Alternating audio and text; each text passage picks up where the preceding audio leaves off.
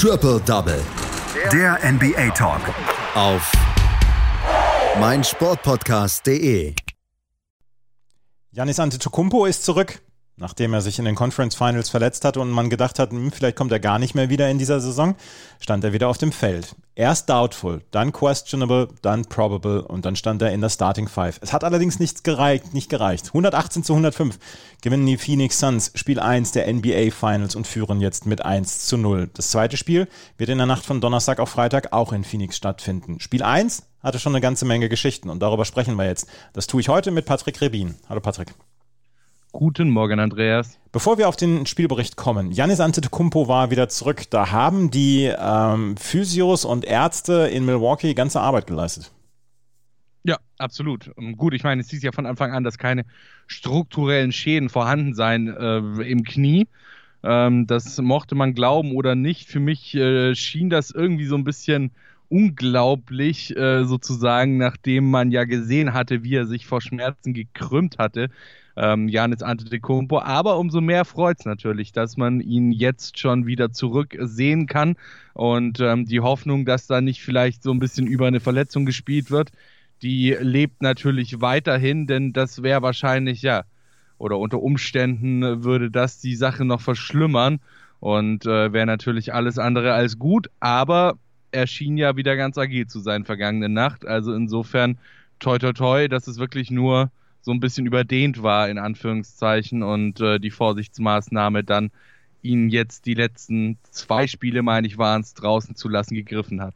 Janis Antetokounmpo hat am Ende 20 Punkte und 17 Rebounds gemacht. Das erwartest du von deinem Superstar. Vielleicht noch ein paar mehr Punkte, ähm, aber 17 Rebounds und 20 Punkte sind erstmal eine klasse Leistung. 29 Punkte dazu von Chris Middleton. Auch das passt natürlich. Und trotzdem haben die äh, Milwaukee Bucks mit 105 zu 118 verloren. Und das ist erst das zweite Mal in dieser Saison, dass sie ihrem Gegner mehr als 117 Punkte zugelassen haben. Warum?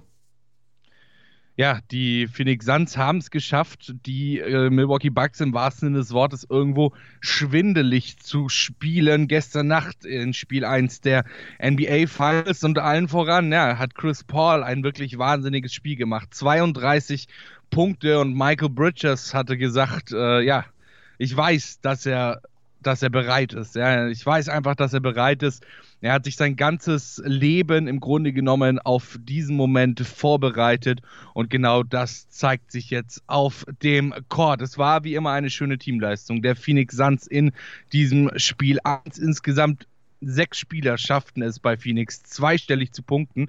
Von den Startern blieb lediglich Jay Crowder in der Punkteausbeute ein bisschen blass. Chris Paul 32 Punkte, DeAndre Ayton der legte mit 22 Punkten und 19 Rebounds ein Double-Double auf und Devin Booker hatte starke 27 Punkte.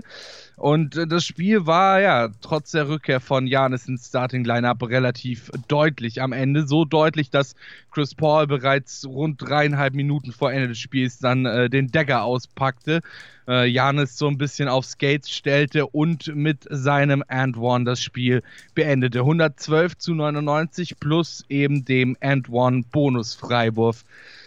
Der hatte Janis hatte in der vergangenen Nacht ohnehin nicht seine beste, äh, sein bestes Spiel der Saison. Nur 20 Punkte, dafür immerhin 17 Rebounds. Du hast gerade eben schon gesagt, nach seiner Genesung, es ist okay, aber ich, von, von einem Janis Antetokounmpo kann man, denke ich mal, vor allem dann auch in den Finals schon ein bisschen mehr noch erwarten. Chris Middleton, der holte so ein bisschen die Kohlen aus dem Feuer, versuchte es zumindest so sein Team mit seinen 29 Punkten im Spiel zu halten.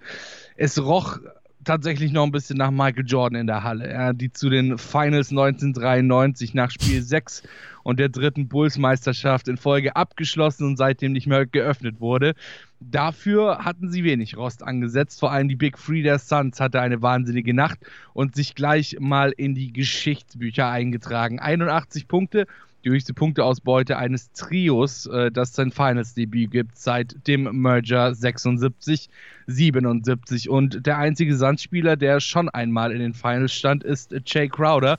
Für alle anderen ist diese Bühne Neuland und auch für Jay Crowder ist die große Finals-Bühne ein bisschen Neuland. Er stand nämlich vergangene Saison in den Bubble Finals zusammen mit den Miami Heat auf neutralem Grund und nicht in eigener Halle vor ausverkauften Fans. Chris Paul, der hatte Bock. powerte sein Team nach vorne und brachte sie in neue Sphären. Vor allem im dritten Viertel schaltete er dann äh, in den Turbogang. Der erste Jumper, der brachte ihn eine zweistellige Führung. Später im Viertel machte er dann im Alleingang acht Punkte in Folge, ein Dreier, ein Layup um Bobby Portis herum und nochmal ein Dreier.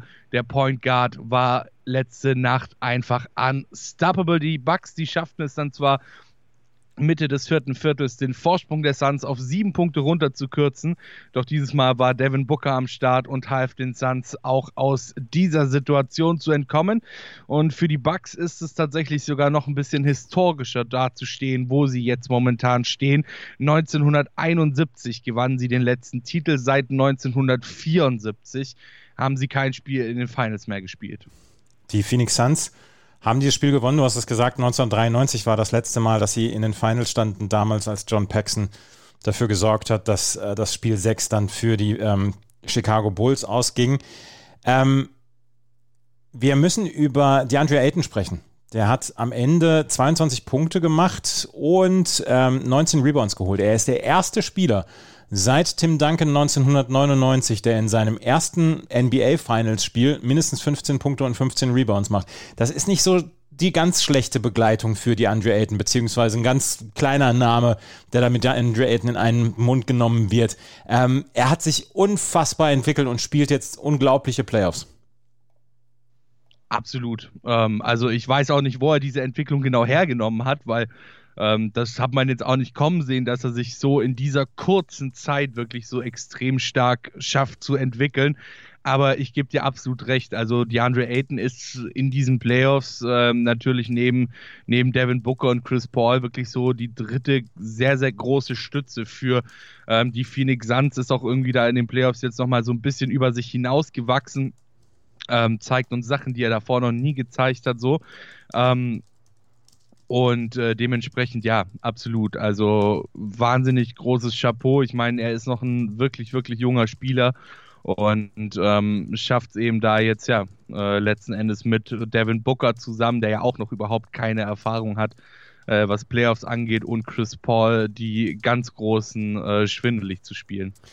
Die Andre Ayton also mit einem richtig guten Spiel, auch äh, Devin Booker mit einem richtig guten Spiel, aber Chris Paul ist so ein bisschen die Geschichte dieses Spiels. Chris Paul hat es immer wieder geschafft, das Spiel an, auf, auf seine Seite zu ziehen, beziehungsweise an sich zu reißen. 12 von 19 aus dem Feld, vier Dreier hat er dann auch noch getroffen, was ja auch nicht unbedingt typisch für ihn ist. Dazu dann noch neun, neun Assists verteilt, 32 Punkte am Ende. Er hat ein bisschen Probleme an den Fingern, weil beide, in beiden ähm, Händen soll es, soll es Risse geben, beziehungsweise Sehnenrisse geben, aber er hat hinterher im Interview Interview dann auch gesagt, nee, alles, alles in Ordnung. Ähm, wenn Chris Paul gesund bleibt in den Spielen, dann wird er wahrscheinlich der entscheidende Mann werden in dieser Serie, oder? Absolut, definitiv. Ähm, vor allem, man hat einfach auch jetzt in dem Spiel wieder gesehen, wie sehr er es will. Ja, also bei Chris Paul ist das wirklich einfach nur die pure Willenskraft, weil er halt weiß, dass theoretisch jede Playoff, jede Finals Appearance jetzt auch dann langsam mal sein, äh, seine letzte sein könnte, ja. Ähm, man weiß nicht, wie es jetzt bei ihm weitergeht. Ähm, und man weiß eben auch nicht, ob die Phoenix Suns in der nächsten Saison wieder so eine krasse Saison hinlegen können.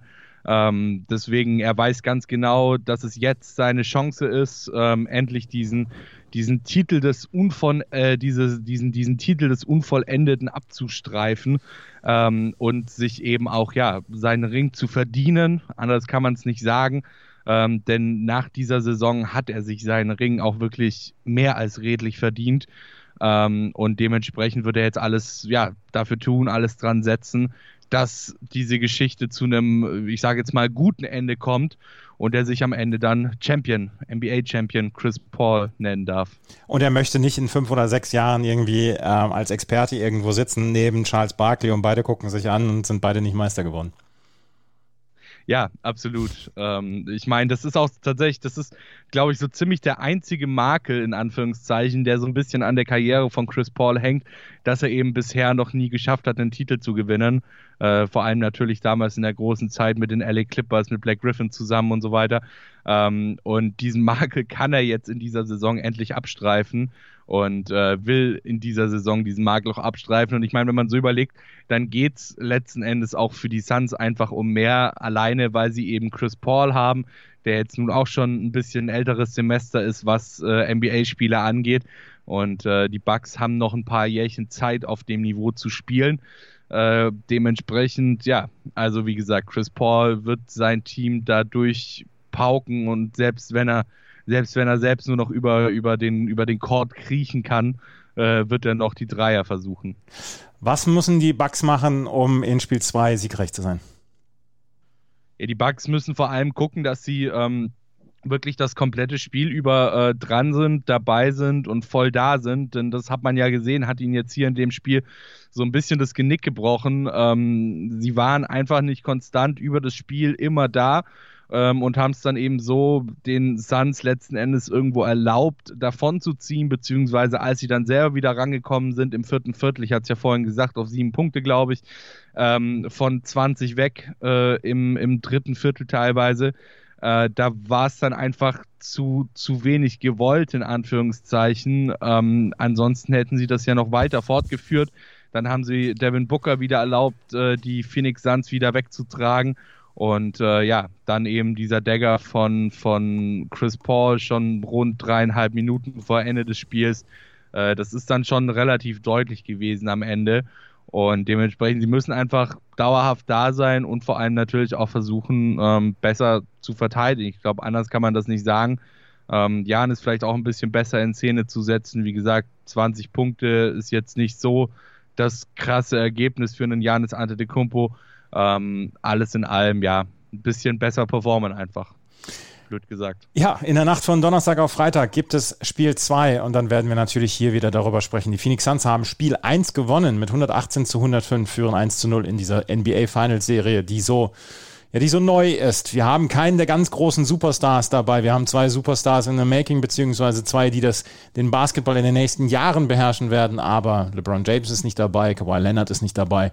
Und wir haben trotzdem unseren Spaß. Das war Patrick Rebin mit seinen Einschätzungen zu Spiel 1 der Suns gegen die Bucks. Danke, Patrick. Sehr gerne. Triple Double. Der NBA Talk. Auf meinsportpodcast.de.